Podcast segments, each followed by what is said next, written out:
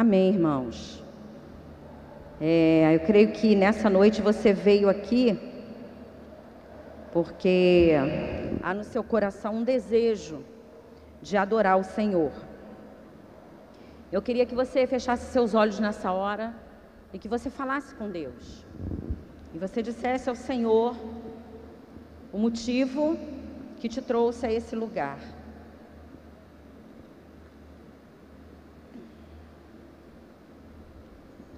Queria que você falasse com o Senhor nessa noite, dizendo para Ele do desejo do seu coração de ouvir a sua voz de ouvir Deus falar com você, e do desejo que há no seu coração de engrandecer o nome do Senhor, de exaltar o nome do Senhor.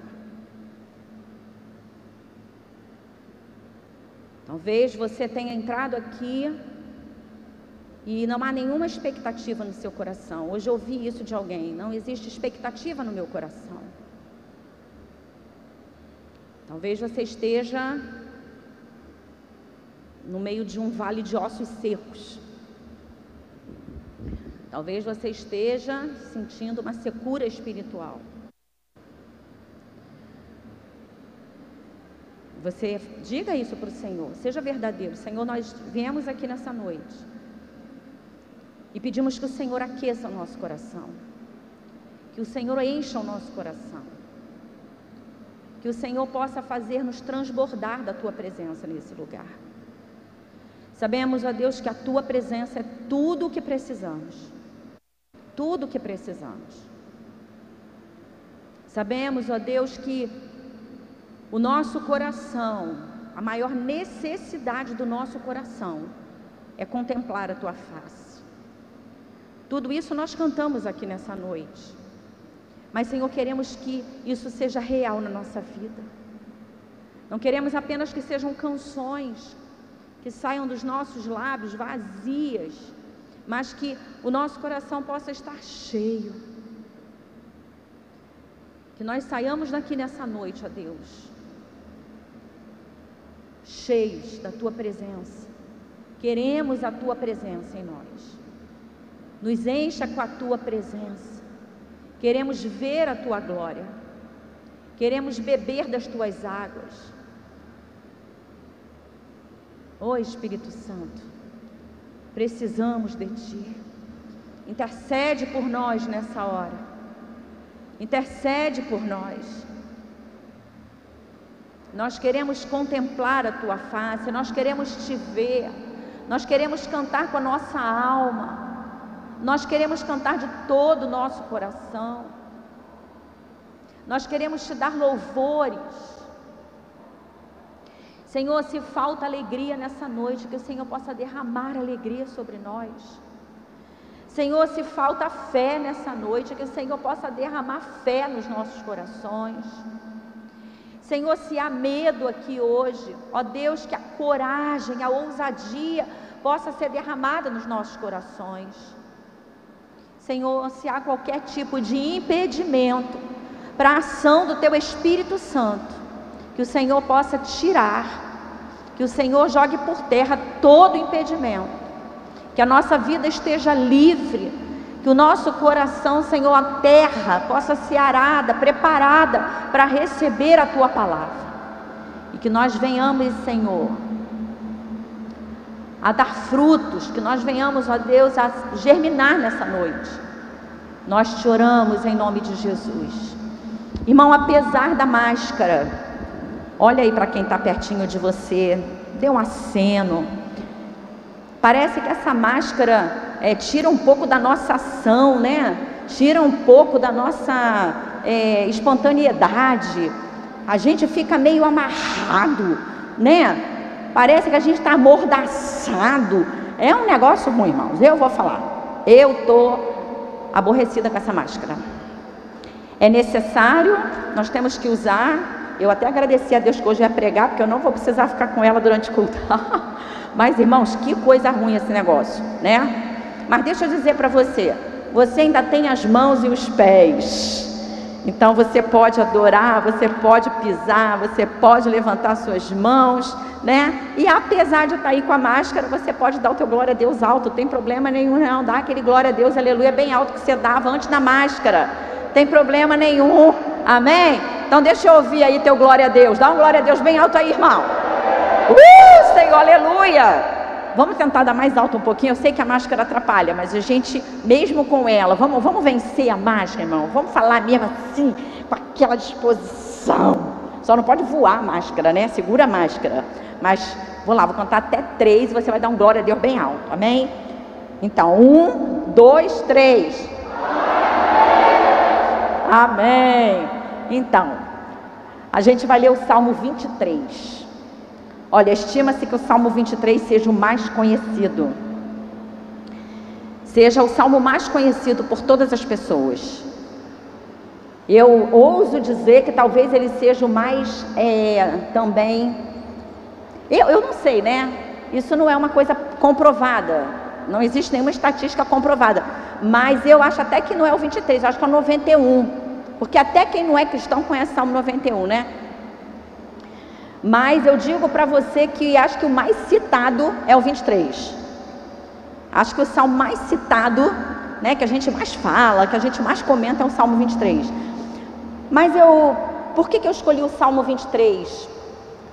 Para hoje a gente falar sobre o tema da, dessa mensagem dessa noite é o Senhor é meu pastor. O Senhor é o meu pastor. Esse é o tema dessa mensagem dessa noite. Por isso eu escolhi o Salmo 23. Porque quarta-feira eu estava falando ali para os adolescentes no templo menor e eu estava dizendo para eles desse tempo que a gente está vivendo agora, de um tempo que parece que as coisas estão invertidas, parece não, está tudo muito invertido, né? E eu estava falando para eles de que eu sou de uma geração, peguei um pouquinho, peguei algumas coisas lá que vieram da minha avó e do meu avô. E eu estava contando para eles mais ou menos como é que, como é que, que acontece, né? E aí eu vivi anos 70, 80, sou de 66. Peguei anos 70, 80. E peguei anos 90, né? Sou mãe de três, se não quatro, cinco, seis, que tem por aí também, que é, muitas, hoje, por exemplo, eu estava a tarde toda resolvendo um problema de uma filha do coração. Então tem os filhos do coração, né, que a gente adota. É, e agora sou vó de quatro. Então eu tô, meu tempo acho que está, não sei não, hein? Mas eu hoje já estou pegando o pedacinho da geração dos meus netos já, né? Já estou vendo a mudança, as coisas acontecendo já para o lado dos meus netos. Como é que o negócio está? Mas eu falei para eles o seguinte: falei para os adolescentes, quarta-feira. Tem uma coisa que nos dá muita segurança: é que tudo muda. Nós mudamos, os tempos mudam, tudo muda. Mas o Senhor, a palavra dele não muda.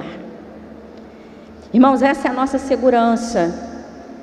Essa é a nossa, esse é o nosso ponto de equilíbrio. A palavra de Deus não muda.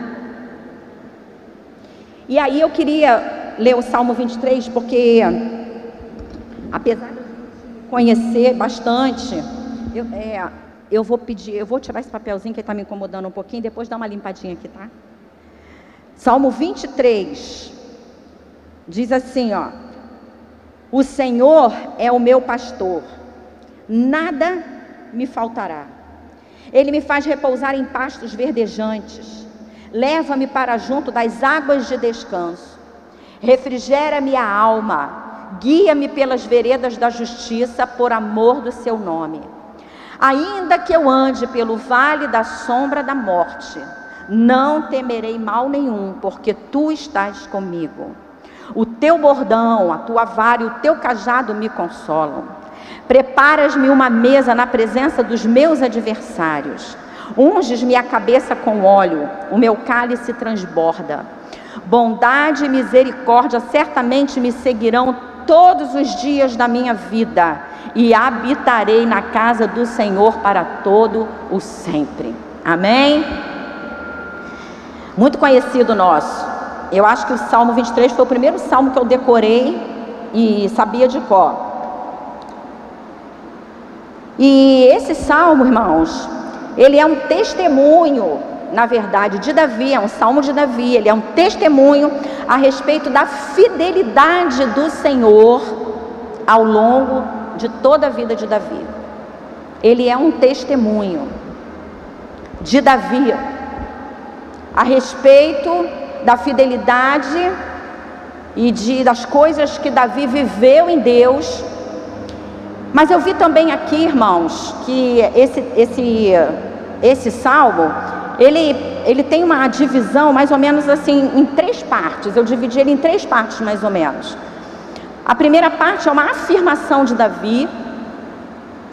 A segunda parte, né, que começa aqui, é, ele me faz repousar em pastos verdejantes, leva-me para junto das águas de descanso. A partir daí, é, a expectativa de Davi, né?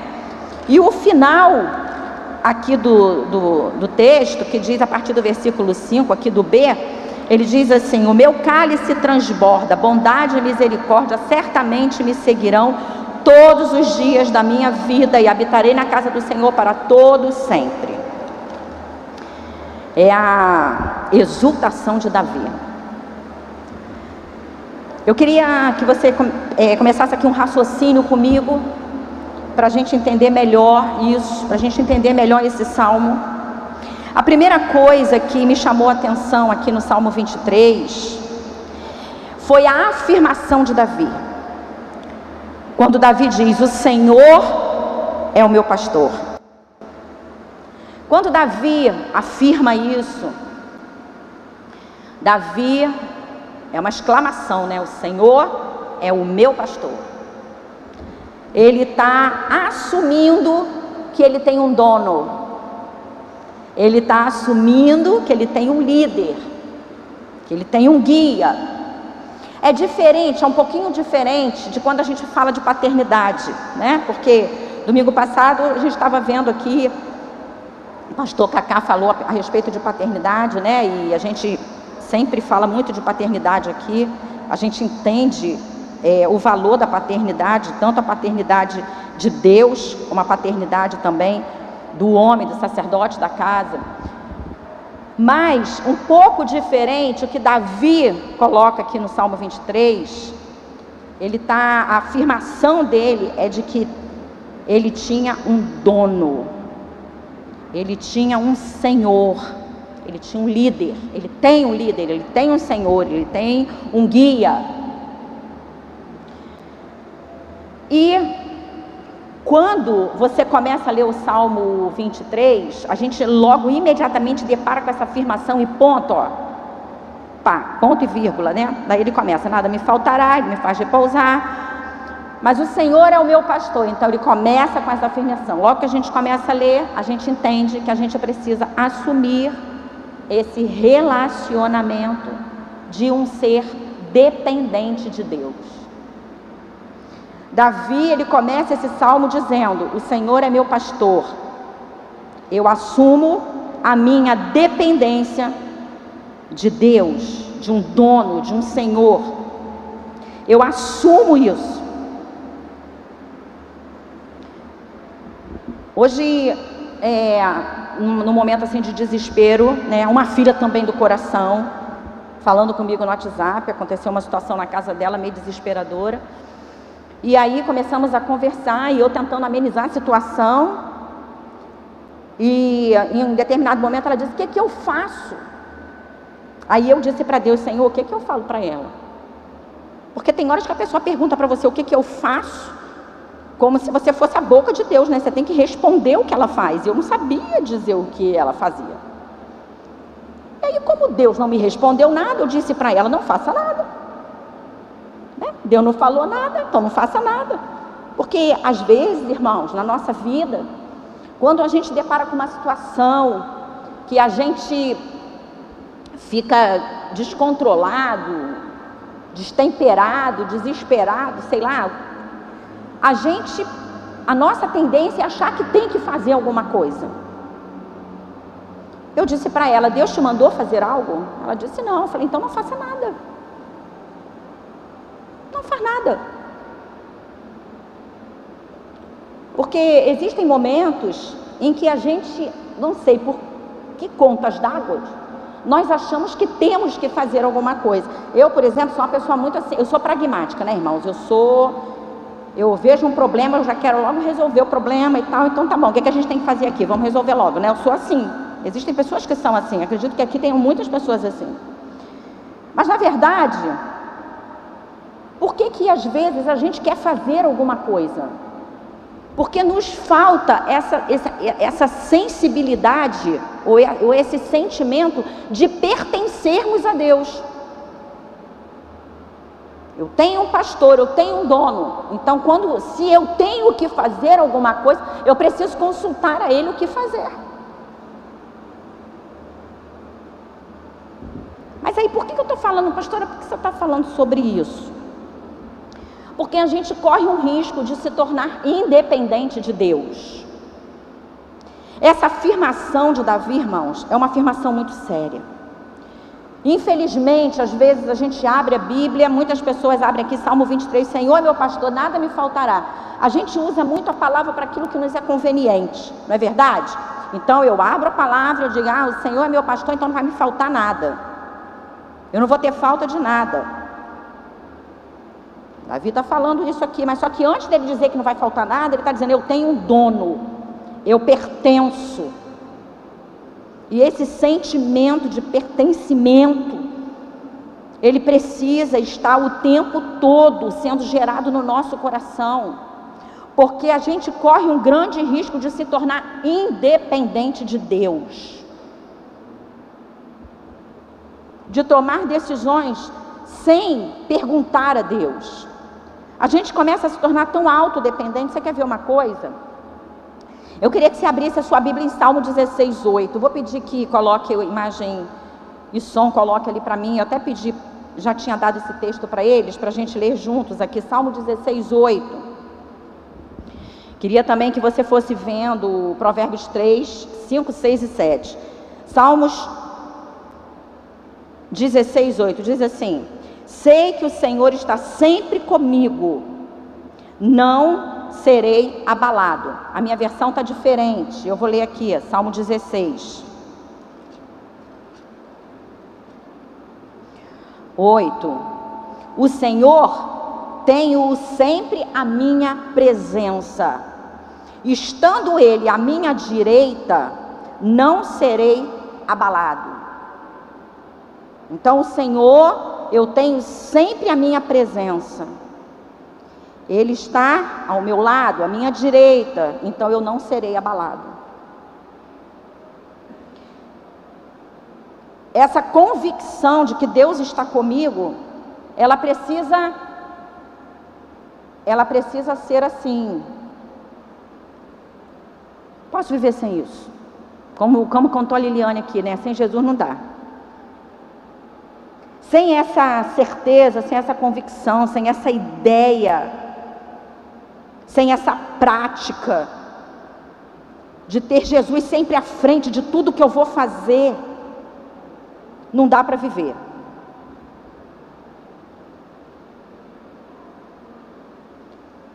Aí eu queria caminhar um pouquinho mais com você. O perigo da autossuficiência, o perigo de achar que já sabe fazer algo tão bem feito que não precisa mais orar para fazer. Você sabe de uma coisa, já teve tempos na minha vida que é, eu fiquei muito preocupada e às vezes eu orava pedindo a misericórdia de Deus, porque você faz muito uma coisa, né? é, nós pastores pregamos muito, falamos muito. Em muitos lugares, falamos em público, estamos sempre falando, estamos sempre dando palavra aqui, acolá, estamos sempre dando aula na ECM.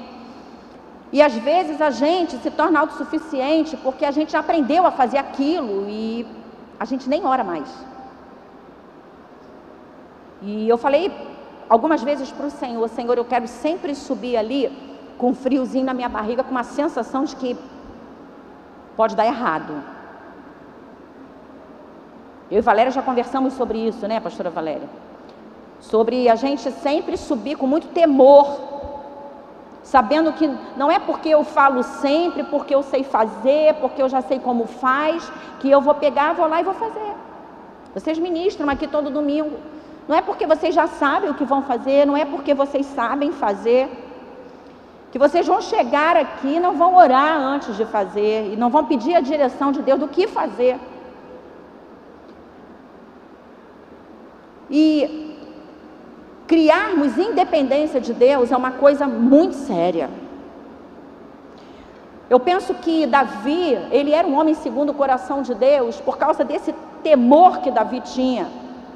Por ele ter todo esse entendimento de pertencimento de Deus e saber que ele era totalmente dependente de Deus e que sem Deus ele não era nada. Eu queria dizer para você que está aqui nessa noite. É, às vezes a gente ora tanto tempo né, e pede a Deus uma determinada coisa e Deus vai dar aquilo para a gente. Às vezes a gente pede um carro, a gente fica orando e aí Deus abençoa a gente. Não, no momento você fica feliz. Naquele momento você reconhece, Deus me deu.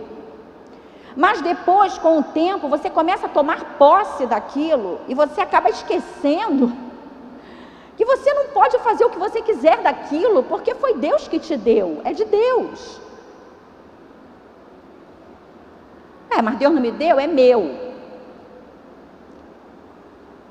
Só que a grande questão e o grande sucesso da vida dos grandes homens de Deus é que eles não tinham é, nada deles mesmos que eles não oferecessem a Deus, que eles não devolvessem para Deus. Qual é o perigo? Eu receber e entender que aquilo veio de Deus, mas achar que eu, eu tenho que administrar, é meu, né? E coloca Deus de lado. Então veja bem, eu e você quando pedimos algo a Deus, seja em que nível for, material, espiritual, né, ministério, filhos, a gente precisa entender que aquilo que eu estou pedindo, Deus vai me dar, Deus vai me dar condição sim para administrar, Deus vai me dar sabedoria para administrar, mas eu sempre vou ser dependente de Deus, entendendo que ele é o dono, ele é meu dono. Esse sentimento, ele não pode sair de dentro de mim, de dentro de você. Eu pertenço a Deus, eu sou de Deus. É, eu, eu, parece que eu estou falando aqui uma coisa tão simples, mas deixa eu dizer como as pessoas perderam o senso disso. Como as pessoas, elas falam isso constantemente. Ah, eu sou de Deus, eu sou de Deus, mas elas não vivem esse eu sou de Deus. Porque falar, irmão, nós podemos falar muitas coisas. A gente fala tantas besteiras, não é verdade? A gente fala tantas coisas. Falar é uma coisa, mas viver o que a gente fala é outra coisa. E hoje tem muitas pessoas falando muitas coisas. Mas viver esse eu sou de Deus é uma grande responsabilidade. Aí olha só, outro perigo, né, da gente ser autossuficiente e não depender de Deus, é o perigo de ir, vir e não perguntar a Deus se eu devo ir ou se eu devo vir. A gente está indo e vindo de muitos lugares, mas a gente esquece de perguntar a Deus: eu devo ir? Eu não devo ir? A gente fica tomando decisões, né? Ah, eu vou para lá, eu vou para cá, eu saio daqui, vou para lá, e eu faço. São tantas decisões que a gente toma na nossa vida, mas às, às vezes a gente está tão independente que a gente já nem ora mais para perguntar a Deus se deve ir ou se não deve ir. Se deve ir, se deve ficar. Perigo de um dia ter orado para conhecer a vontade de Deus e hoje não se preocupar mais em desagradar a Deus. Agora, olha só, na exclamação de Davi aqui, o Senhor é meu pastor, tem duas afirmações que elas ficam meio subentendidas. Elas não estão explícitas, mas quando você lê, elas estão aqui implícitas. É a seguinte: se o Senhor é o meu pastor, então eu sou sua ovelha. Salomão diz lá em Cantares 2,16 o seguinte: Eu sou do meu amado e ele é meu. Davi disse: O Senhor é meu pastor. Então, se ele é meu pastor, eu sou ovelha. Ele é o meu amado e eu sou o amado dele. Deixa eu dizer uma coisa para você: quando foi que você perdeu o seu sentimento de ser amado por Deus? Qual foi o momento em que você perdeu esse sentimento? Eu não sei se você já teve isso. Às vezes eu falo as coisas, eu fico assim, meu Deus, eu sou meio doida, mas será que é só eu que tive esse sentimento. Você nunca teve um sentimento assim de que Deus não me ama? Você já viveu uma experiência de você orar, pedir uma coisa a Deus, Deus não faz. Aí vem outra pessoa, pede a mesma coisa e Deus faz? Você já passou por isso? Você já passou pela experiência de você estar tá pedindo alguma coisa a Deus que você quer tanto e você vê alguém que nem, tem, faz, nem faz tanta questão daquilo, pede a Deus e Deus dá, e aí você não se sente amado? Eu não sei qual foi a situação, mas talvez você esteja, esteja vivendo isso. Talvez você não esteja se sentindo amado o suficiente. Mas olha só, se ele é o teu pastor, eu vou te fazer uma pergunta. Queria só que você usasse a mão. Como eu falei, você está com a mão livre e o pé livre, né? Vou fazer uma pergunta: o Senhor é o teu pastor? Levanta a mão. Amém. Todos levantaram a mão. Mas teve gente que não levantou com convicção. Não sei o que está vendo. Acho que é a máscara.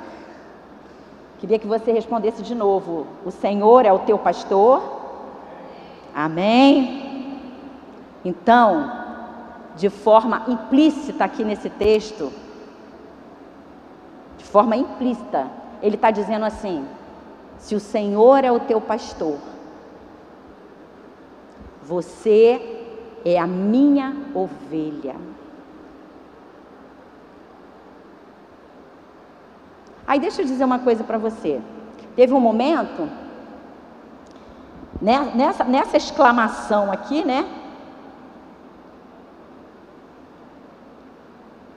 Eu queria que você falasse uma frase comigo. Se Ele é o meu pastor e eu sou ovelha, então tem uma outra mensagem implícita aqui que eu queria dizer para você. Que você dissesse para você mesmo: Ele me assumiu.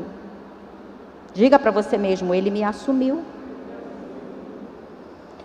Porque se Davi assume que o Senhor é o pastor, se eu assumo, o Senhor é o meu pastor, eu digo para você que ele assume que ele é o seu pastor. Você é ovelha e você é amado. E Ele te assume. O nosso erro é achar que Deus só está conosco quando a gente acerta. O nosso erro é achar que Deus só está conosco quando a gente acerta. Deixa eu dizer algo para você, você que está aqui hoje se sentindo Como eu falei aqui, né? Pessoas que estão se sentindo num vale de ossos secos. Deus assume você. Deus assume você. Ele te assumiu. Ele te assumiu como ovelha. Também. Você tem um dono. Você pertence a Ele. Aí eu queria caminhar mais um pouquinho, queria falar das expectativas de Davi. Davi, irmãos, ele falou com propriedade sobre o relacionamento pastor-ovelha, porque ele era pastor de ovelha antes da monarquia. E todas as expectativas de Davi, todas as expectativas dele, ele se coloca no lugar de ovelha. E quando eu falei aqui a partir do verso.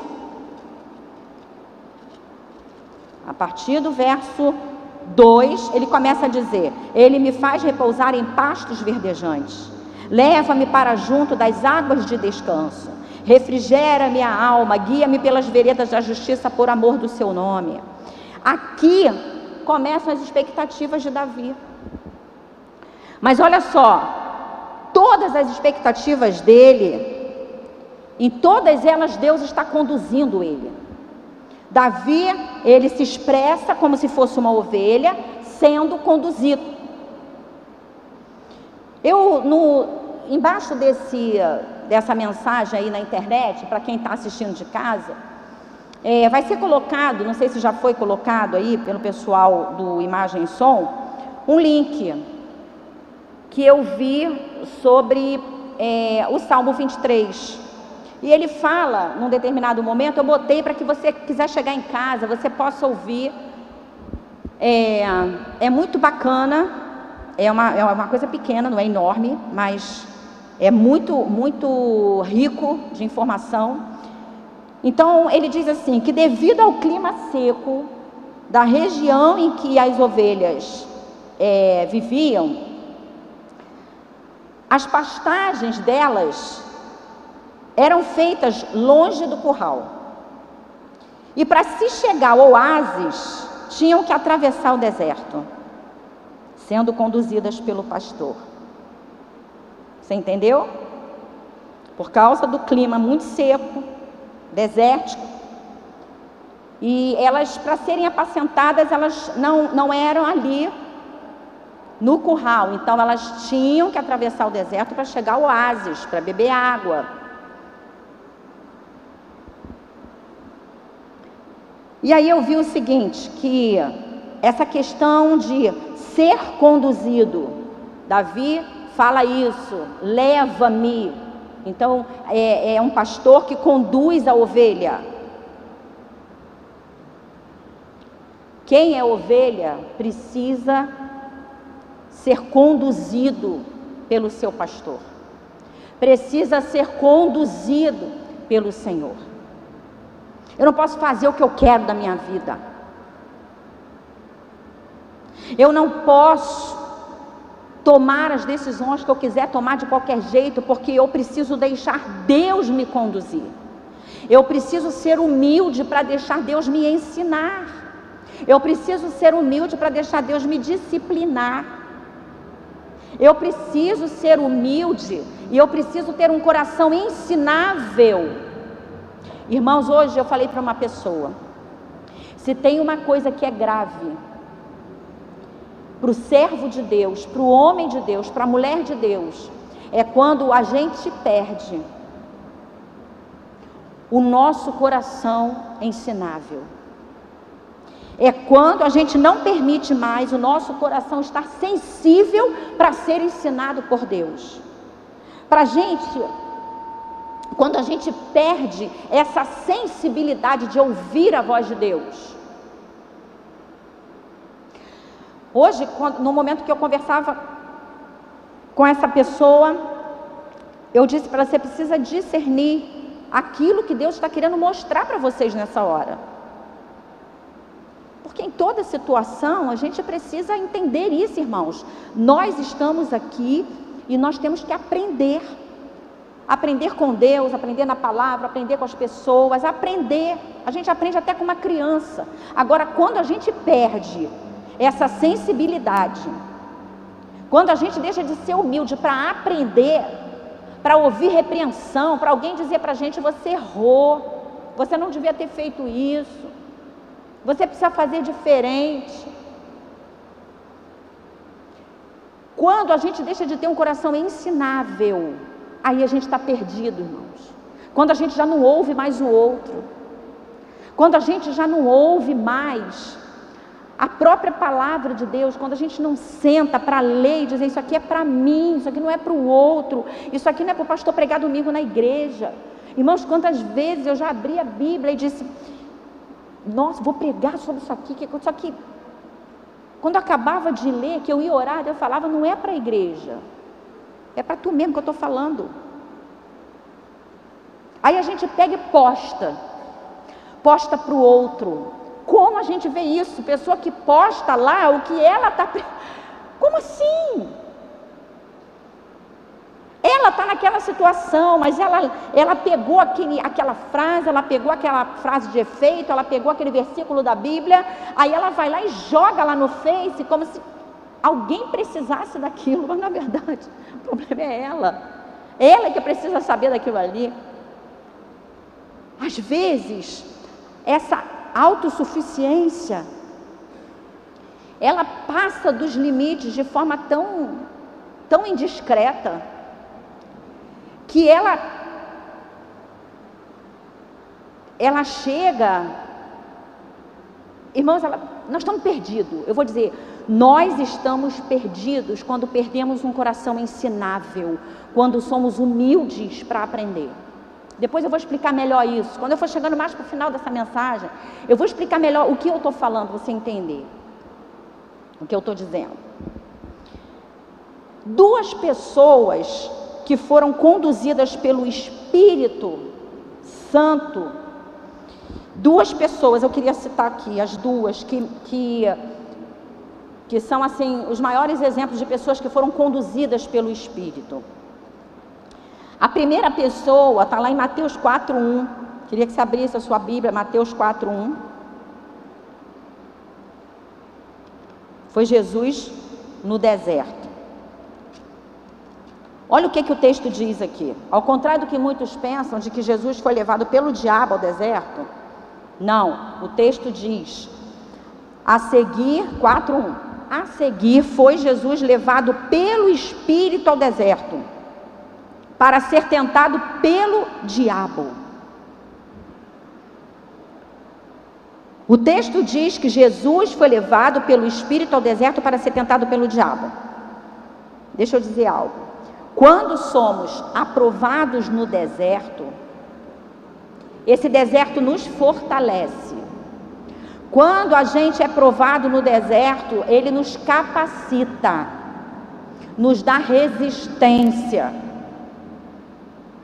O texto diz que Jesus foi levado pelo Espírito ao deserto para ser tentado pelo diabo. Mas por que, que ele tinha que ser tentado pelo diabo, irmão? Se Jesus era Deus,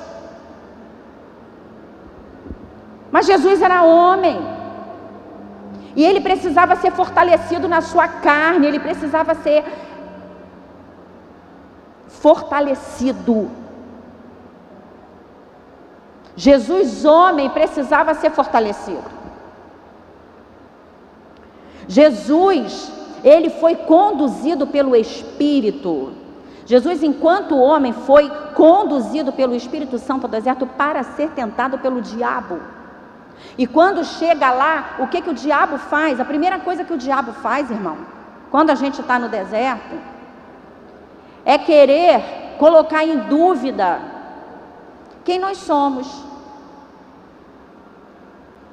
Por que, que eu disse aqui que muitas das vezes a gente não se sente amado? E esse sentimento de pertencimento a Deus, ele precisa ser algo no nosso coração sempre, o tempo todo. Porque senão o diabo rouba da gente. Mas se você é filho, se você é filho, se você é filho, ué, se você é crente, se você é servo, se você é filho, o que, que você está passando por isso? No deserto, é a primeira coisa que o diabo faz, é já colocar em dúvida a sua identidade, quem você é, para tirar de você a convicção do que você pode, porque ele quer tirar a tua força, porque você sabe que você, como filho de Deus, amado que é, amado, eu sou do meu amado, e ele é meu, quando você sabe que é amado. Irmão, por que, que José aguentou todas aquelas adversidades que aquele homem aguentou? Porque ele sabia que era amado pelo pai. O amor do pai sustentou tudo que José passou. Quando a gente sabe que é amado, a gente fica de pé. Não é? Mas o diabo quer tirar de você essa certeza. O diabo quer tirar de você essa convicção. Ele quer trazer dúvida para o seu coração. Aí no deserto, Jesus, uma vez que conduzido, deixa eu dizer para você, eu falei aqui, quando somos aprovados no deserto, o deserto ele nos fortalece, ele nos capacita, nos dá resistência. Então, você que está aí no deserto, não diz assim, foi o diabo que me jogou nesse deserto. Se você é ovelha, se o Senhor é o teu pastor, ele mesmo conduziu você ao deserto. Mas o que ele quer com você no deserto? É só para levar você lá para o diabo te tentar? Não, é para te fortalecer. É para causar resistência em você. É para criar uma resistência. Porque, irmãos, logo no início do ministério de Jesus, Jesus vai para o deserto jejuar. Ele vai lá fazer o que, irmão? Ele vai lá para poder massacrar a carne dele. Ele resistiu o pão, ele resistiu a água, ele ficou ali resistente. Aquilo deu a ele uma capacitação para tudo que ele ia suportar lá na frente, para suportar a cruz. Muitas vezes, quando você está no deserto, você está lá sem água, você está, como eu falei, às vezes nós entramos na igreja, a gente está uma secura espiritual. Senhor, por que eu estou nesse deserto espiritual? Eu não sinto mais a tua presença. Por que, que eu não sinto mais a tua presença? Lá no deserto, é a hora de você ter convicção de quem você é. Você vai dizer assim: Eu estou aqui. Eu estou criando resistência, Satanás, para quando eu sair daqui. Tu vai ver o que, que vai acontecer contigo. A gente precisa ter essa certeza no nosso coração. Aí eu quero ir mais adiante um pouquinho. Ezequiel 37:1, eu falei que ia falar de duas pessoas que foram conduzidas pelo Espírito. A primeira foi Jesus e a segunda foi Ezequiel. Ezequiel 37, abra sua Bíblia lá. Ezequiel capítulo 37. Diz que Ezequiel foi levado pelo Espírito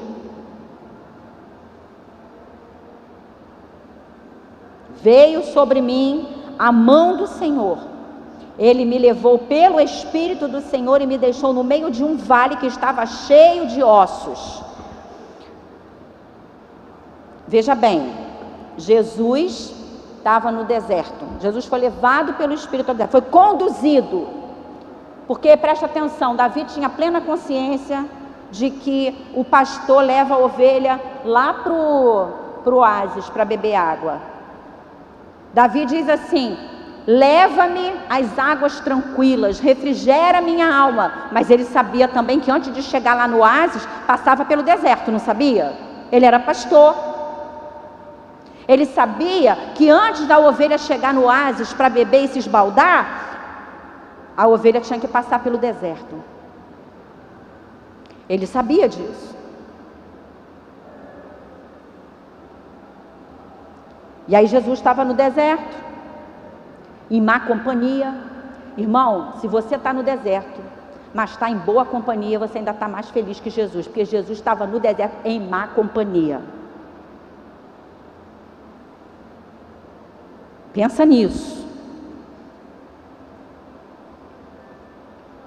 Passar no deserto em má companhia. Mas o que aconteceu com Ezequiel foi também bem ruim, sabe? Porque olha o que está dizendo aqui: veio sobre mim a mão do Senhor. Ele me levou pelo Espírito do Senhor e me deixou no meio de um vale que estava cheio de ossos. Pastor Carlos pregou aqui domingo passado e falou, né, que quando o Senhor foi lá na caverna onde estava Elias, que Deus falou para Elias: Elias, o que fazes aqui? E ele estava dizendo que Deus estava lá com Elias. Elias estava na caverna, mas Deus não falou: Elias, o que fazes aí? Ele falou: Elias, o que fazes aqui? É porque ele também estava lá. Mas aqui, irmão, com Ezequiel o negócio foi feio.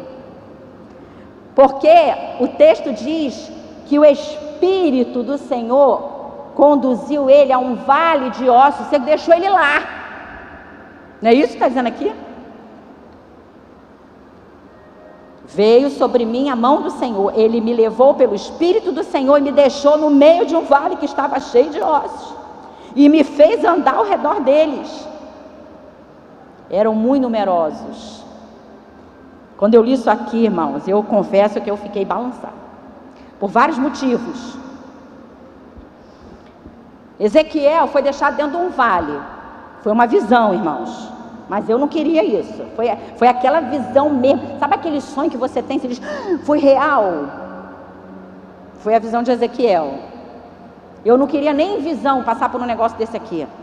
Um vale cheio de ossos sequíssimos. Aí lá nesse vale, presta atenção, tinha solidão, porque ele foi deixado lá. Estava sozinho, no meio de um vale de ossos secos solidão. Primeiro sentimento que a gente tem quando está num vale, irmão, é a solidão. É a sensação de estar sozinho. Outra coisa, desequilíbrio. Você imagina caminhar sobre ossos. Como é que é isso? Hoje, quando eu estava aconselhando uma moça, eu estava falando o seguinte: olha, quando algumas situações acontecem que nos desequilibram, a gente precisa pedir ao Senhor: Senhor, me dá equilíbrio. Porque às vezes, irmãos, nós perdemos o equilíbrio.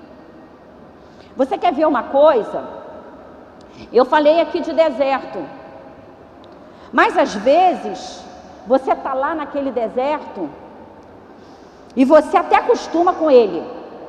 E você acha que Deus vai te deixar lá, que Deus te esqueceu lá.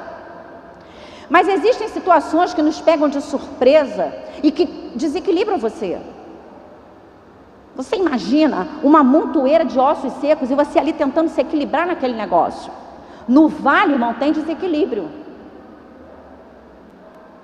O vale é aquele lugar de desesperança ali aonde Deus levou Ezequiel, é lugar de desesperança. O texto diz que exatamente daquele jeito estava Israel. Eles estavam sem esperanças. Eles diziam: os nossos ossos se secaram. Então, uma situação de desesperança. Estavam na Babilônia. Nabucodonosor chegou em Jerusalém, queimou tudo e pegou tudo, entrou na casa do Senhor, levou tudo, levou todo mundo cativo, levou filho, levou marido, levou, levou todo mundo. A situação era bem precária, bem ruim. Eles estavam lá no vale. Havia um desequilíbrio naquela nação. Deixa eu dizer uma coisa para você.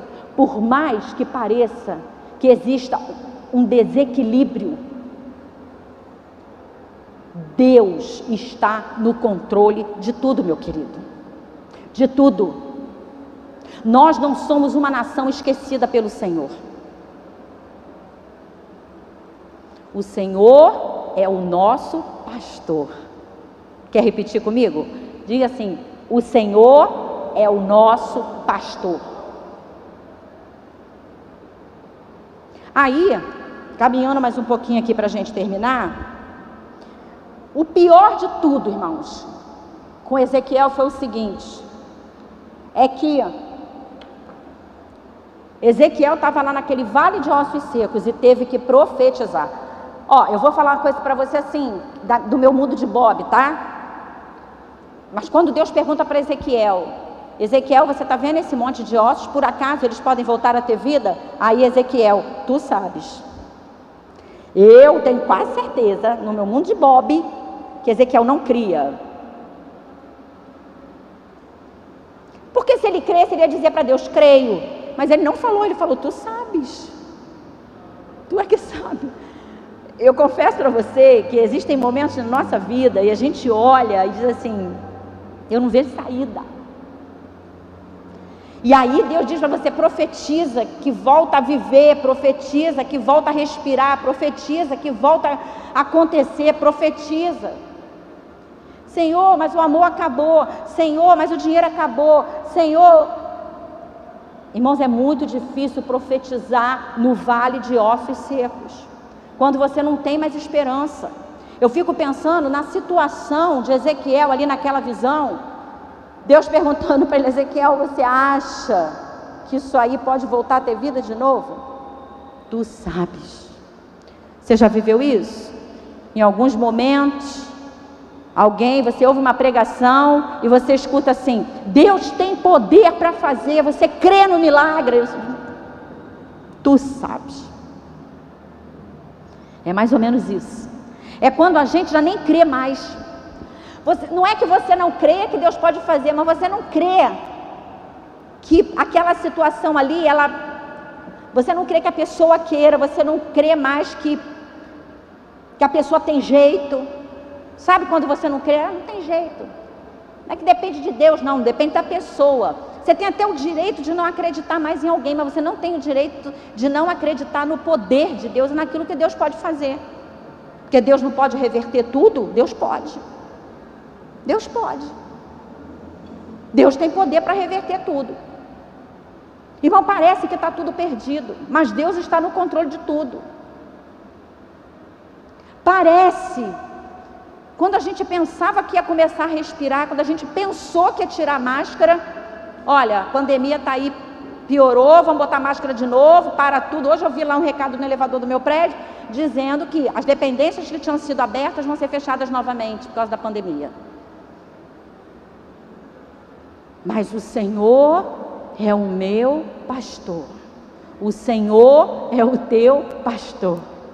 Diga para você mesmo: o Senhor é o meu pastor.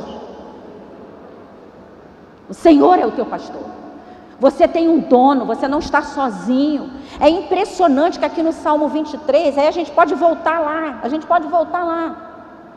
Tinha uma coisa, a gente volta lá em Davi no Salmo 23, abre a sua Bíblia aí.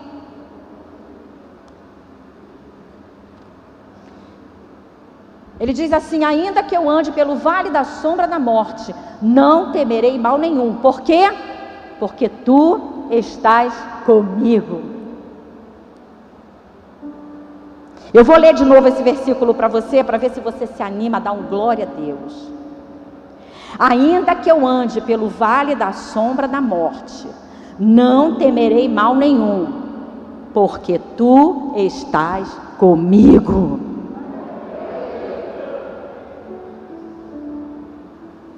Duas coisas havia em comum em Jesus e em Ezequiel. Eles sabiam quem os conduzia.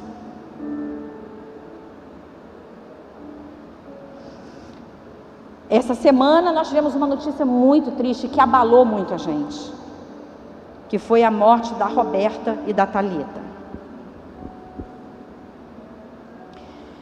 É, eram pessoas muito queridas, membros da nossa igreja, alguns anos atrás, até que eles foram morar em Cabo Frio e Deus restaurou o casamento da Roberta e do Evanilson. Deus restaurou o ministério deles.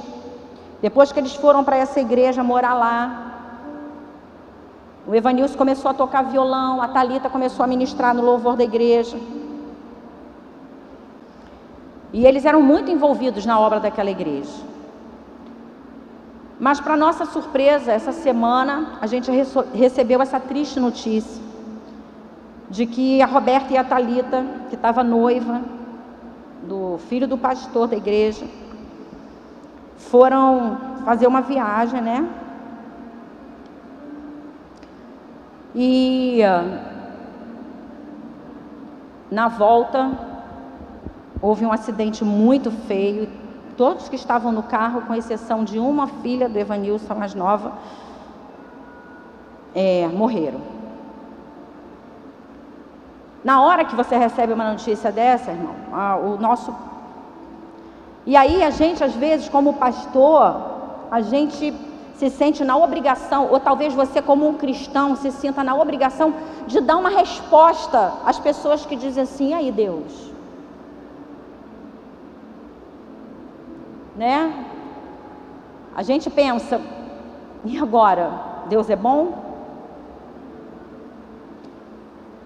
Mas eu me nego, sabe, irmãos, às vezes a ter resposta para tudo. Porque eu não sou Deus. E a gente não tem que ter resposta para tudo. Mas teve uma coisa que serviu de lição para minha vida. Meu esposo saiu, aliás, duas coisas, porque quando ele, nós estávamos sentados na mesa tomando café, ele falou: Kátia, eu vou me preparar aqui, estou dando uns telefonemas e eu vou lá estar com Evanilson no enterro. E a filha dele está no hospital, né? para ser operada, quebrou a clavícula, quebrou, quebrou o fêmur, quebrou o braço. E aí a primeira, primeira lição, né? Eu disse assim para ele, Carlinhos, sossega, você não vai. Porque depois de você saber de uma notícia trágica de um acidente, ele dizia para mim que ia pegar a estrada para ir para lá. Irmãos, ele deu uma olhada para mim tão feia mas tão feia, que eu, como diz o outro, feio o rabinho entre as pernas e fiquei quieta. Na hora, eu pensei, podia ter dormido sem essa. Ele falou assim: Eu vou sim. E ponto. Marido às vezes tem que ser assim. Marido que às vezes não bota o ponto final, é um problema sério. E aí, depois eu pensei, pensei falei, Senhor, que egoísmo meu. Que egoísmo. Como que eu posso pensar desse jeito? Porque só quem perdeu alguém da família nessa pandemia e não pôde receber um abraço, sabe a falta que faz nessas horas um amigo,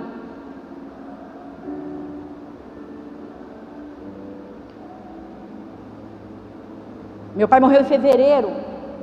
Eu nunca vi um sepultamento tão cheio na minha vida. O sepultamento mais cheio que eu vi na minha vida foi o do pastor Álvaro, que devia ter mais de 500 pessoas. O meu pai chegou perto. E eu vou dizer para você que como aquilo me consolou. Cada irmão que vinha me abraçar, cada irmão que eu via ali, eu falei, meu Deus, eu nem sabia que essa pessoa gostava tanto do meu pai. Gente, que, que afago no coração. Só quem vive é que sabe. Que coisa boa quando você sabe que você tem amigo. Que coisa boa quando alguém vem te dar um abraço quando você precisa. A segunda coisa que eu aprendi foi quando meu marido chegou do enterro. O Evanilson não pôde ir no velório, porque ele teve que ficar no hospital com a filha e ele tinha que assinar as documentações, ele tinha que dar autorização para a menina operar. Ele não podia ir embora, não podia deixar a menina sozinha. E ele não pôde ir no velório da própria esposa, da própria filha. Quando meu marido chegou, eu não tive coragem de perguntar como está o Evanilson. Porque eu gostava muito daquele casal. Mas o Evanilson era especial para mim. Tem pessoas que a gente não sabe explicar, né? Elas são especiais. Eu tive uma vivência com o Vanilson mas eu, eu vejo que nós temos oportunidades na vida maravilhosas e que a gente precisa aproveitar.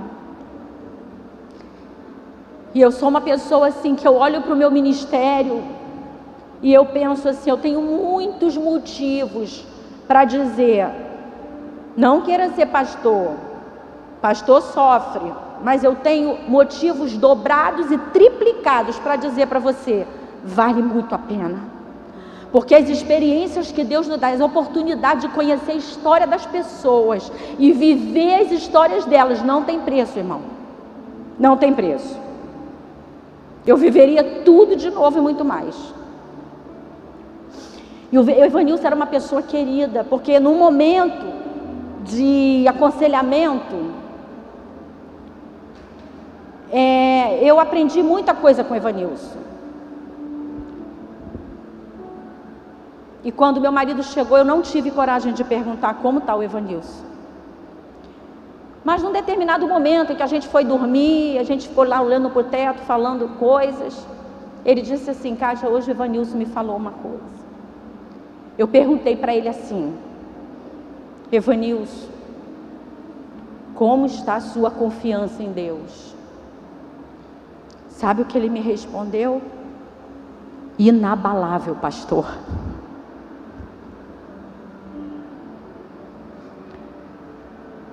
Inabalável, pastor.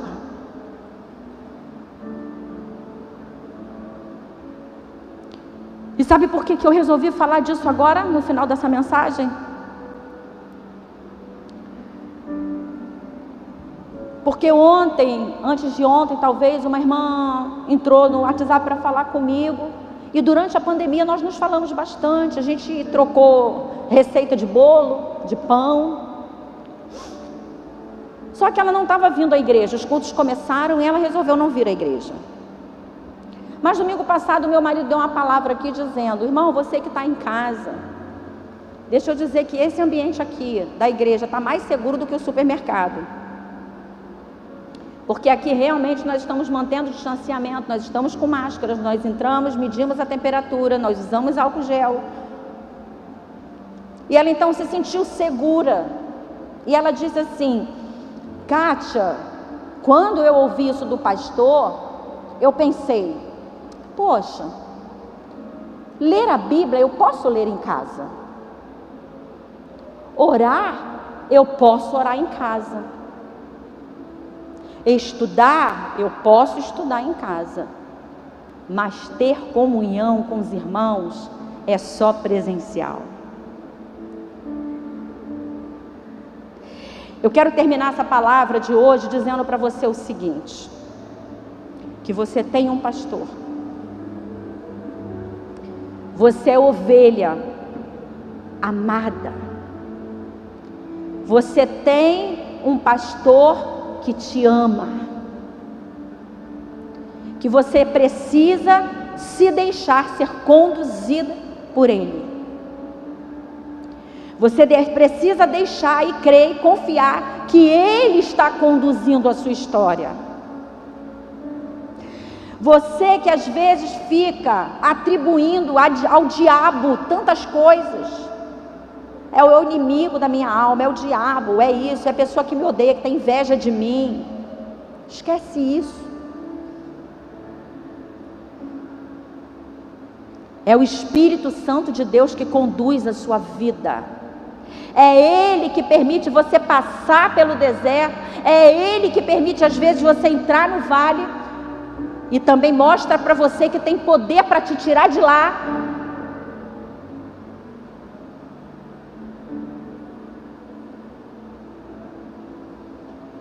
E deixa eu dizer uma coisa para você: você não está sozinho.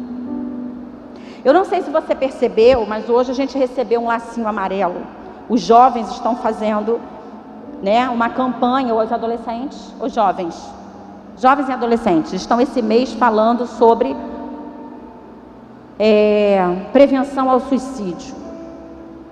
As meninas estão dançando de roupa amarela. Eu acredito que também seja por esse propósito. Eu quero dizer para você que gosta tanto do Salmo 23, eu quero recitar esse salmo até o final. Para que você vá para sua casa pensando nele. Para que você vá para sua casa e penetre dentro de você. E você tenha uma injeção, você seja sabe, seja injetado dentro de você esse sentimento de pertencimento. De que você pertence a um pastor que conduz as suas ovelhas, que leva as suas ovelhas até o oásis e volta com elas para o aprisco. Tem uma coisa que Davi termina aqui dizendo, que eu preciso dizer para você, eu falei no final, vou explicar para você porque que eu estou falando isso.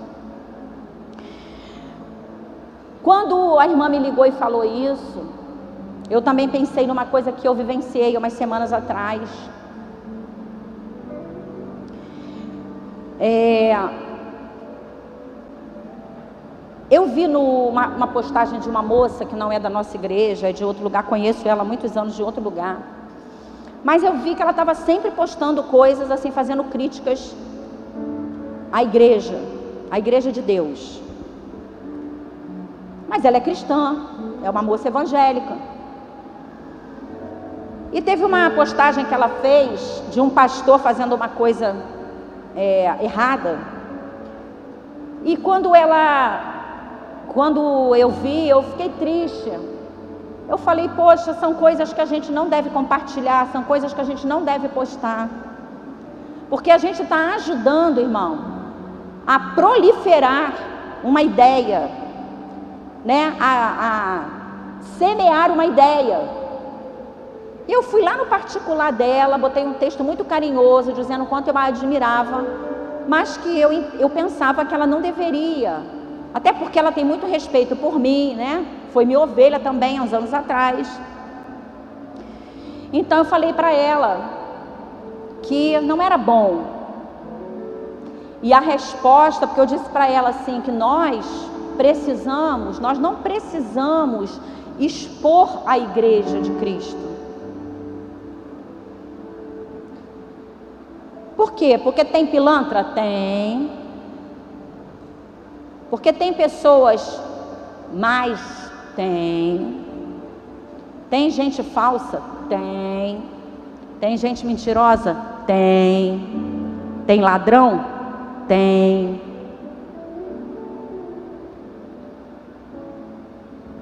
Mas isso não nos dá o direito de disseminar uma calúnia, uma, uma não posso dizer uma calúnia, mas uma uma coisa ruim.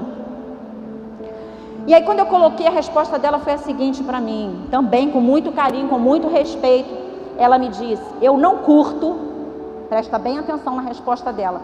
Eu não curto esse negócio de mascarar os erros da igreja que não é de agora, são de muitos anos. Essa foi a resposta que ela me deu. Eu não curto. E quando Davi termina o Salmo 23, Davi responde isso. Eu quero dizer aqui que eu me arrependi amargamente de ter, é, apesar dela ter sido muito educada né, na sua resposta, mas eu fiquei mais triste do que eu estava da primeira vez, mas Davi termina fazendo, falando uma coisa aqui. Quando ele fala, quando eu falei da exultação de Davi, eu dividi em três partes o, o, o Salmo 23. E a última parte é a exultação de Davi. Quando Davi, então, entendendo todas essas coisas que a gente falou aqui, ele diz assim no final: Unges, unges minha cabeça com óleo, o meu cálice transborda certamente me seguirão todos os dias da minha vida e habitarei na casa do Senhor para todo o sempre. Isso fala, sabe de quê, irmão? De permanência. Habitarei na casa do Senhor para todo sempre. Eu não abro mão de habitar na casa do Senhor. Sabe por que ela me deu essa resposta? E assim como ela, muitos outros já me deram respostas, eu já ouvi de muitos outros. Pessoas que não querem mais congregar. Sabe por quê? Porque elas entenderam, em algum momento na vida delas, que aqui dentro da igreja, eu não estou falando dentro da igreja de Bento Ribeiro, tá, irmãos? Não me entendam mal. Dentro da igreja de Cristo, dentro da igreja, só tem falso, só tem gente hipócrita. Mas tudo isso, irmãos, é para justificar essa atitude que eles sabem no fundo, porque conhecem a palavra, que deveriam estar congregando. Aí eles dizem: Eu prefiro estar lá fora, porque lá fora eu estou com os é, oprimidos, os endemoniados, os viciados, porque lá Porque lá eu estou evangelizando. Será que estão? Será que estão? O que pelo menos eu procuro pregar aqui é que nós somos cristãos aqui e devemos ser lá fora. A minha conduta, o meu amor, o meu trato com as pessoas, ele deve ser o mesmo lá fora e aqui dentro.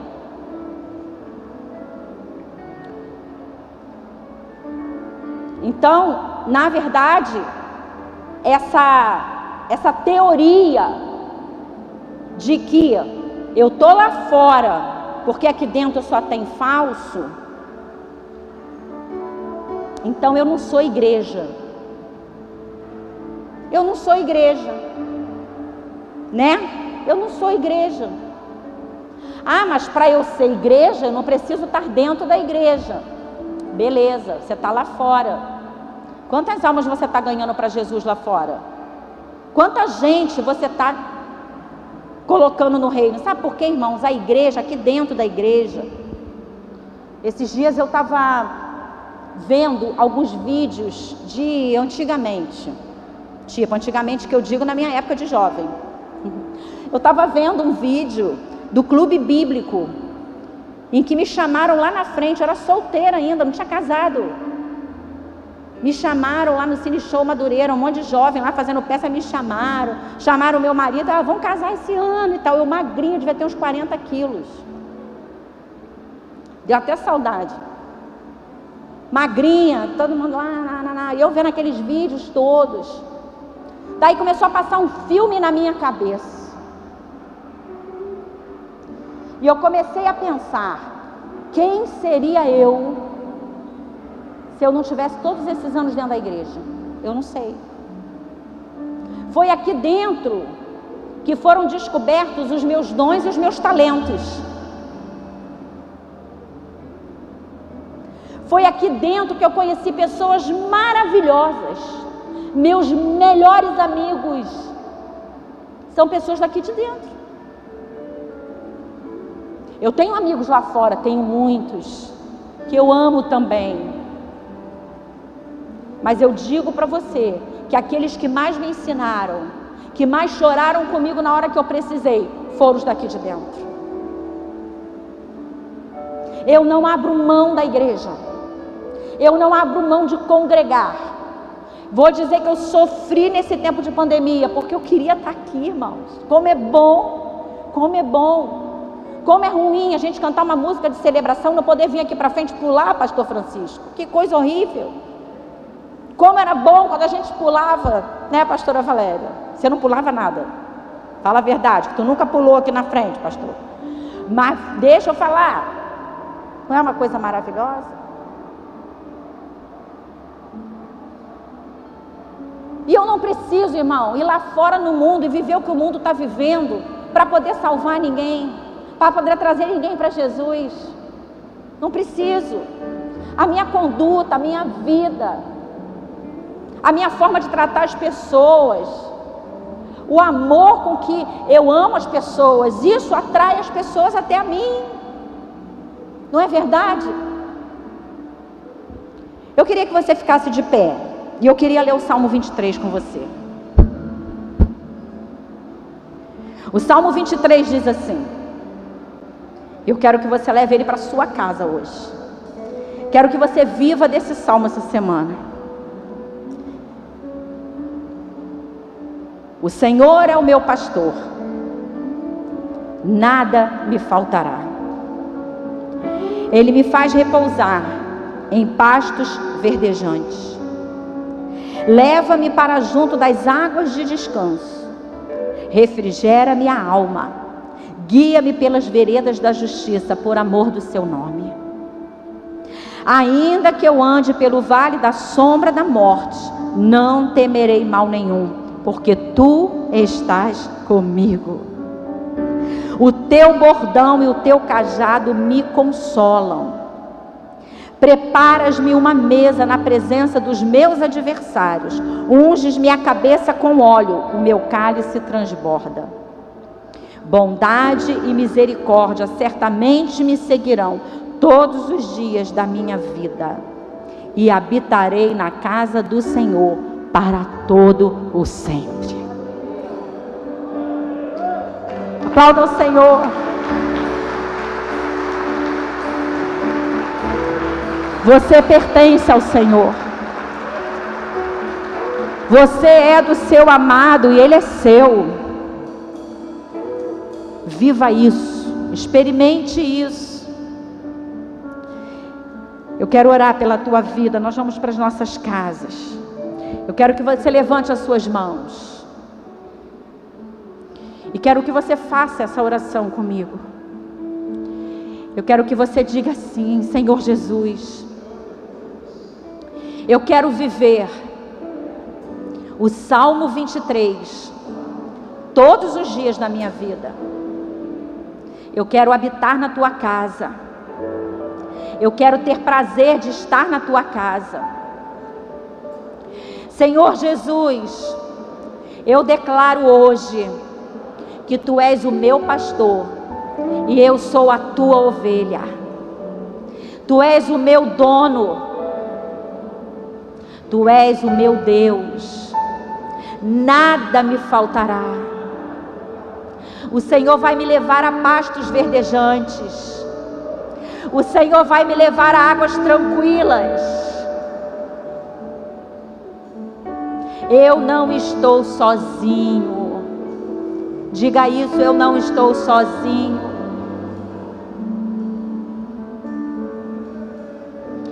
Senhor, obrigada por essa noite, obrigada pela tua palavra. Obrigada, Senhor, por tudo que o Senhor ministrou ao nosso coração nessa noite. Senhor, queremos a semelhança de Davi. Senhor, olhar para ti e dizer: Tu és o meu pastor. E eu sei que tu estás no controle de todas as coisas. Não é o que eu sei, não é o que eu acho, mas é o que o Senhor me conduzir a fazer. Eu quero ser conduzido pelo Senhor. Senhor, nós queremos ser conduzidos por Ti. Vamos adorar o Senhor. Não vá embora ainda não. Levante as suas mãos. Cante essa música, cante essa canção.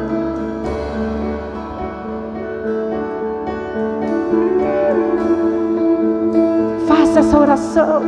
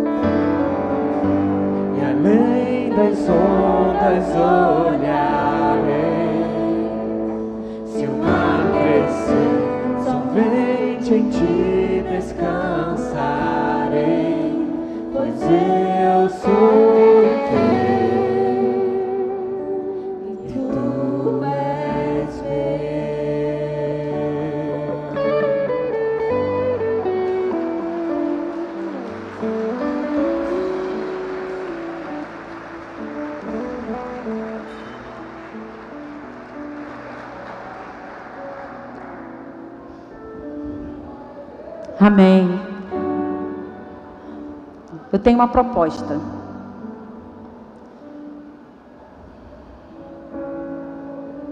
Eu acho que a gente deveria cantar de novo. Eu vou usar nessa noite. Nós, pastores, fomos orientados a não fazermos apelo, porque nós não podemos fazer é, aglomeração aqui na frente. Mas eu sei que no seu lugar, aonde você está, e se o Espírito Santo de Deus falou com você e você sente que ele falou com você, eu queria que a gente cantasse essa música de novo. Enquanto a igreja canta, se você quer, se você quer que o Senhor seja o seu pastor, se você nessa noite quer ser ovelha do pastor de Davi, nessa noite ele não será mais o pastor de Davi, ele não será mais o pastor do Salmo 23, ele será o seu pastor. Eu não consigo ver a galeria por causa da luz, mas eu queria que a igreja cantasse novamente. E se você quer eu vou pedir que você levante a sua mão aonde você estiver enquanto a gente canta essa canção. Enquanto a gente adora, adora com essa canção. E você quer isso, eu queria só que você levantasse a mão.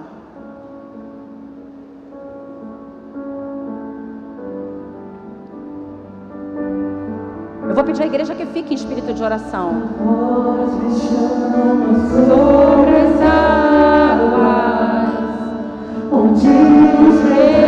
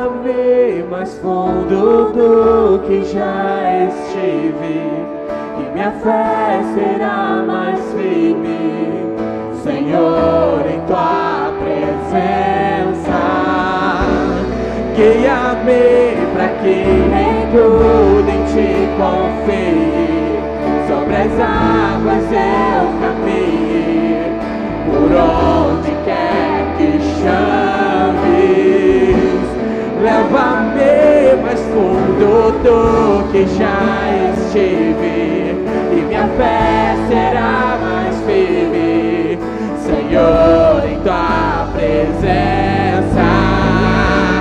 Guia-me que em tudo em ti confie.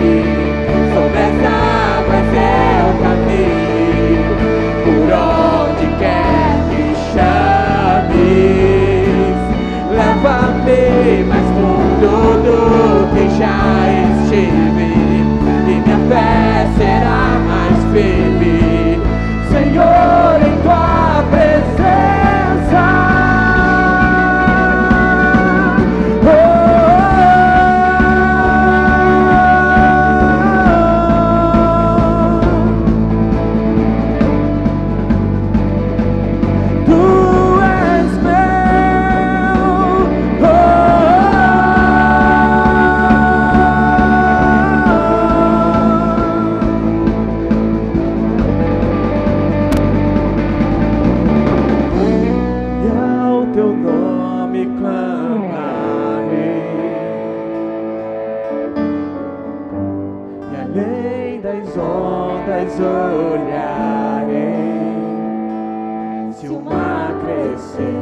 somente em ti descansarei, pois eu sou teu e tu és meu.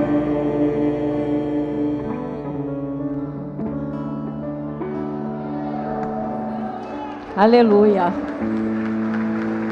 Eu tive a impressão de ter visto algumas pessoas com a mão levantada. Eu não consegui identificar direito. Tem alguém que tomou essa decisão hoje? Tem alguém? Só faz assim para mim para poder. Tem alguém lá em cima que está acenando lá para mim assim, ó. Tem mais alguém? Tem mais alguém aqui embaixo? Tem ali uma pessoa. Quem está em cima? Eu posso pedir para você descer? Você pode descer aqui, por favor? Nós não podemos aglomerar, mas uma pessoa pode. Duas pode. É uma menina, ela está correndo igual uma doida. Que delícia, gente. Vem aqui, cadê ela? Vem aqui você também, Alex. Você pode vir aqui buscar essas duas pessoas. Tem mais alguém? Tem mais alguém? Tem mais alguém?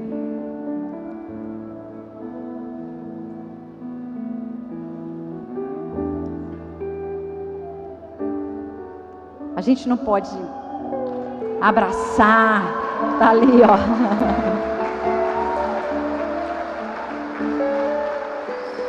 Fica aqui pertinho do Alex.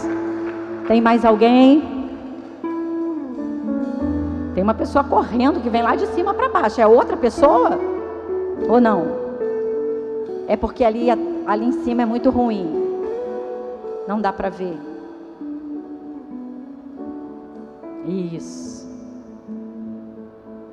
A gente não pode abraçar, a gente não pode apertar, mas a gente pode ficar assim, né? Dando apoio. Tem outro ali que veio correndo também. Corre! Fica aqui pertinho.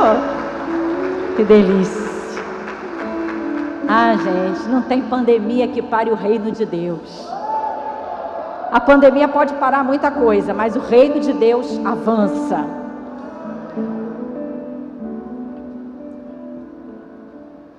Tem ainda uma pessoa vindo.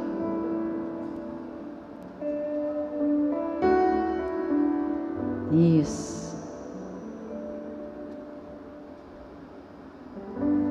Você está vindo? Não, vai sentar. Eu vi um rapaz correndo, não sei se ele vai descer. Vamos terminar, irmãos, essa noite. Vamos aplaudir agora com mais vontade, né, irmãos? Vamos aplaudir com mais vontade. O aprisco aumentou. O aprisco aumentou. Eu vou pedir, Ilza, vem aqui, Ilza, agradecer, fazer essa oração final, agradecer ao Senhor. Ah, eu não sei porque, eu sinto no meu coração que ainda tem uma pessoa. Ah, irmão, ora aí. Sabe que essa é uma hora de luta. É uma hora de luta para algumas pessoas. Eu estou chamando você, para você que quer ser uma ovelha. Você que quer que Jesus seja o teu pastor. Você que quer ter uma vida conduzida pelo Espírito Santo de Deus. Você que não quer mais ser autossuficiente, independente. É só para você entender que eu não estou chamando você para você ser de uma religião, sabe? Eu estou chamando você para você fazer parte do aprisco de Deus. Então, se você quer vir, se prenda não. Essa é a hora da tua vida. Rompe, rompe com alguma coisa que esteja aí te impedindo. Talvez você já tenha passado pelo deserto. Talvez você esteja aí num vale. Mas uma coisa que me impressionou quando você leu o texto ali de Ezequiel 37, diz assim: que os ossos não estavam secos, eles estavam sequíssimos. Eram ossos de muitos anos e Deus ali colocou todos os tendões, Deus colocou ali e colocou tudo em funcionamento de novo e deu vida àqueles ossos que já estavam secos. Talvez já tenham dito para você: olha, não tem esperança mais para você. Você não tem mais jeito, você não tem conserto. Talvez você mesmo não acredite mais. Mas Deus pode da vida novamente. Deus pode tirar você desse vale. E se Deus está falando contigo, sai do teu lugar e vem. Não deixa para amanhã. Não deixa para domingo que vem. Se você sente que Deus está falando com você, é hoje. Não é semana que vem. Os irmãos, me desculpem, eu sei que está na hora de ir embora, mas há um incômodo no meu coração. Eu vou esperar.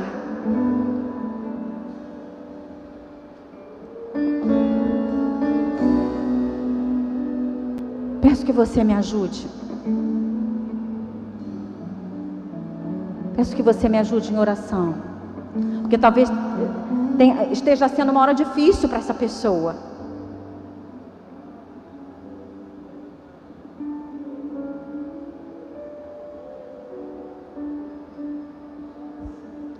Você é amado.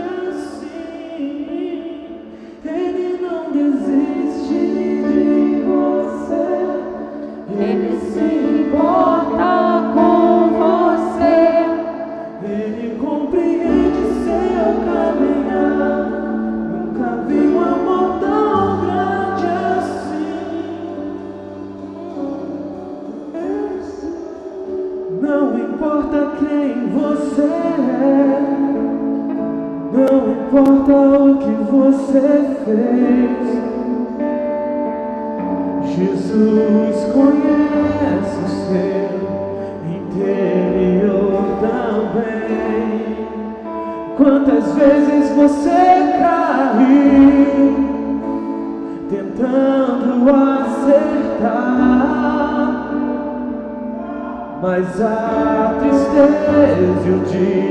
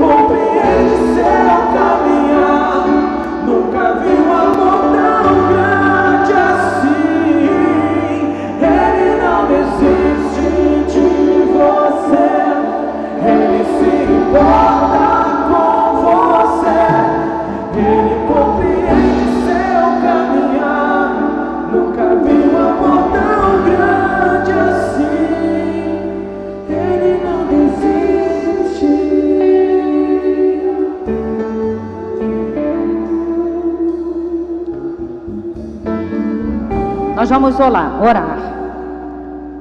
Nós vamos colocar essas pessoas diante do Senhor. Mas quando eu estava ministrando, eu estava estudando essa palavra, eu estava lendo. Por duas vezes o Espírito Santo falou ao meu coração que alguém precisava voltar. Então, eu quero deixar aqui essa palavra. Alguém que precisa voltar.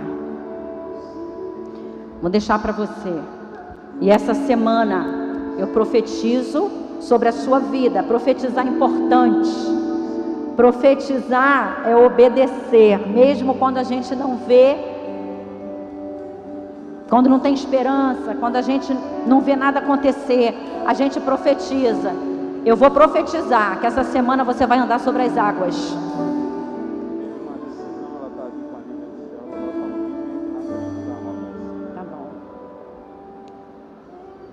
Tem uma moça que está com a líder de célula, ela não quer vir aqui à frente, mas ela está declarando que Jesus é o pastor da sua vida. Amém? Nós respeitamos. Nós respeitamos. Ilza, vamos orar. Paizinho, muito obrigada, Senhor. Como somos gratos pela tua presença, Senhor. É tão, é tão forte a tua presença aqui neste lugar. Antes de começar o culto, Senhor, nós nos reunimos ali, nós falávamos e orávamos sobre intimidação, Senhor. Sobre o que o diabo tenta colocar sobre a nossa vida. Reter aquilo, Senhor, que tu tem para nós. Mas em nome de Jesus eu declaro sobre a vida dessas pessoas, Senhor. Libertação, Senhor. A liberdade que há em ti. O teu senhorio, o teu pastoreio. Eu determino, eu, eu, Senhor, profetizo sobre a vida delas a tua determinação, a tua firmeza, Senhor, no, no caminhar de cada uma delas. Senhor, em nome de Jesus.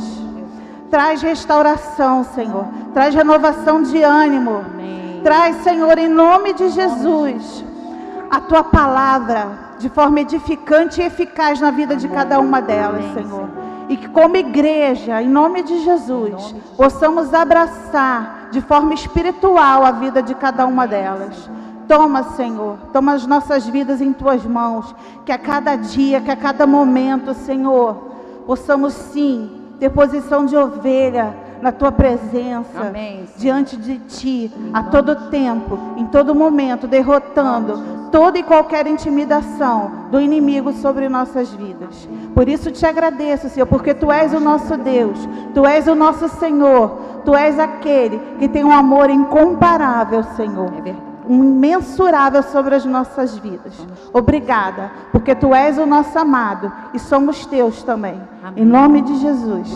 Amém. Senhor te abençoe, que o Senhor te guarde, que o Senhor faça resplandecer o seu rosto sobre você e tenha misericórdia de você. Deus abençoe sua semana. Deus te faça andar sobre as águas. Que você possa andar como ovelha e que Jesus seja o seu dono. Vai na paz do Senhor. Vai na paz do Senhor. Deus te abençoe rei.